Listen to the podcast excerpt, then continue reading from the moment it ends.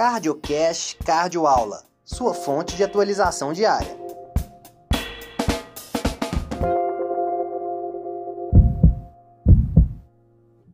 Estou com o paciente coronariopata. O paciente fez angioplastia. Qual que é a meta de LDL para o nosso paciente? A meta de LDL é menor do que 50 para esse nosso paciente. E como que eu vou atingir essa meta? Eu vou atingir essa meta com estatina potente em altas doses. Atorvastatina 80mg, rosuvastatina em 40mg.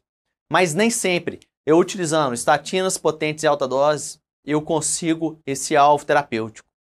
Quando eu não, não consigo com estatina na dose máxima, eu vou associar ezetimiba na dose padrão de 10 miligramas dia.